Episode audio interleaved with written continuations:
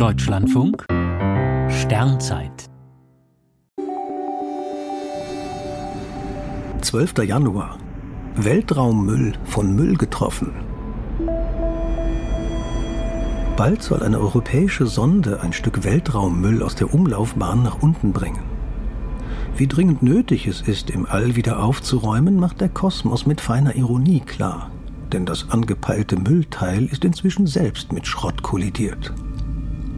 Im Sommer des vergangenen Jahres bemerkte die US-Weltraumüberwachung, dass neben dem Satellitenadapter Vespa einige kleinere Trümmerteile um die Erde laufen.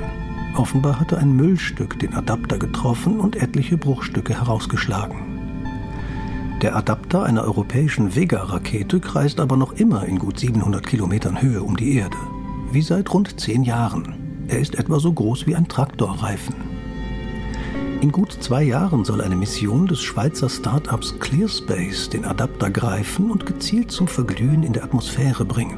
Dafür bezahlt die Europäische Weltraumorganisation ESA rund 90 Millionen Euro. Bewährt sich die Müllabfuhr im All, könnte man einige große Satelliten und Raketenstufen entsorgen. Es lassen sich aber nicht alle 40.000 Trümmerstücke, deren Bahnen genau verfolgt werden, aus dem All fegen.